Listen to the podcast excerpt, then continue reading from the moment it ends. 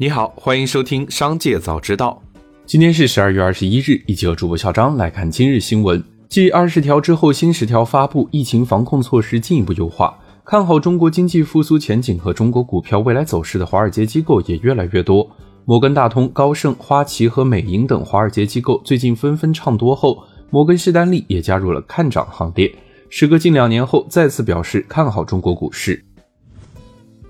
十二月二十日，未来信息安全委员会负责人卢龙公告，当天有不法人士在网上出售未来相关数据。对此，公司声明称，二零二二年十二月十一日，未来公司收到外部邮件，声称拥有未来内部数据，并以泄露数据勒索二百二十五万美元等额比特币。经未来初步调查，被窃取数据为二零二一年八月之前的部分用户基本信息和车辆销售信息。未来对于此次事件对用户造成的影响深表歉意。并承诺对因本次事件给用户造成的损失承担责任，也坚决不会向网络犯罪行为低头。紧接着，再让我们一起来关注企业动态。在近日华为内部会议上，余承东表示，车 BU 要在2025年实现盈利，与奇瑞合作的轿车也将于明年四月上市。据悉，汽车是华为目前唯一亏损的业务。余承东曾称，中国汽车市场最终主力玩家将不超过五个。十二月二十日，在二零二二中国联通合作伙伴大会上，中国联通与腾讯、京东、阿里、百度四家战略投资者签署战略合作协议，在楼宇信息基础设施、高品质生活、产业升级、科技创新、智慧运营、网络安全、人才培养等多个领域实现全方位、宽领域、深层次的合作。十二月二十日，有消息称，知乎正在进行人员调整，比例或达百分之十。对此，知乎方面回应称，相关情况属于正常的组织升级。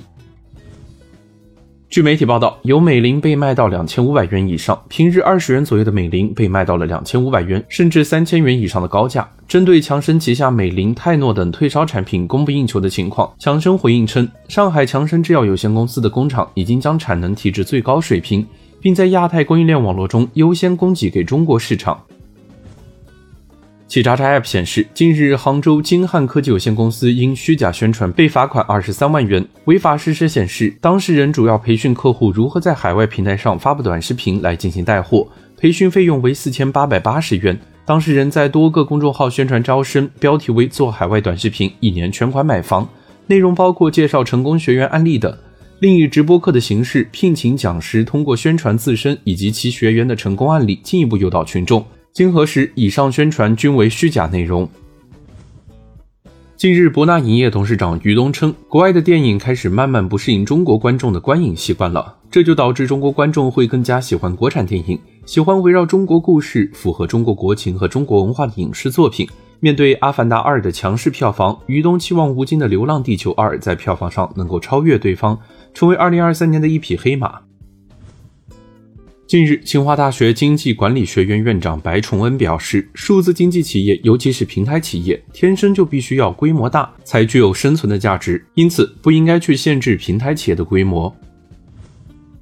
蓝图对东风开拓新能源市场至关重要，肩负着东风集团向高端化发展的重任。在蓝图的股权架构中，东风集团持股百分之七十八点八八。A 轮投资者持股百分之十二点三七，蓝图员工持股平台持股百分之八点七五。然而，今年上半年，蓝图汽车净亏损达到了七点四亿元，过去一年半累计亏损超过十四亿元。按今年上半年的销量和净亏损来算，每卖出一台车要净亏十三万。根据蓝图增资项目中公布的信息，截至今年六月三十日，蓝图资产总额七十四点一二亿元，负债总额六十五点二九亿元，负债率超过百分之八十八。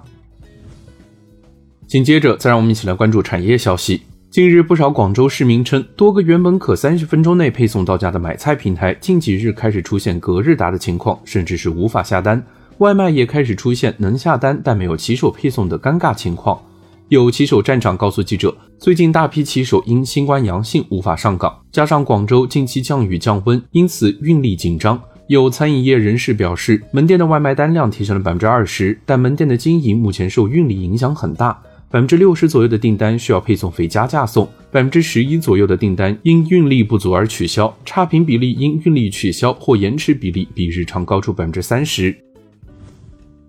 今年以来，郑州房地产市场风波不断，受房地产金融政策收紧、多轮疫情冲击等影响，郑州市出现部分房地产企业资金链偏紧、项目已售逾期难交付等现象。十二月二十日，郑州市市委副书记、市长何雄表示，为破解这一难题，当地通过多措并举、综合施策，用足用好国家政策性、开发性金融工具，全力稳民生、稳预期，确保房地产市场回归良性健康发展轨道。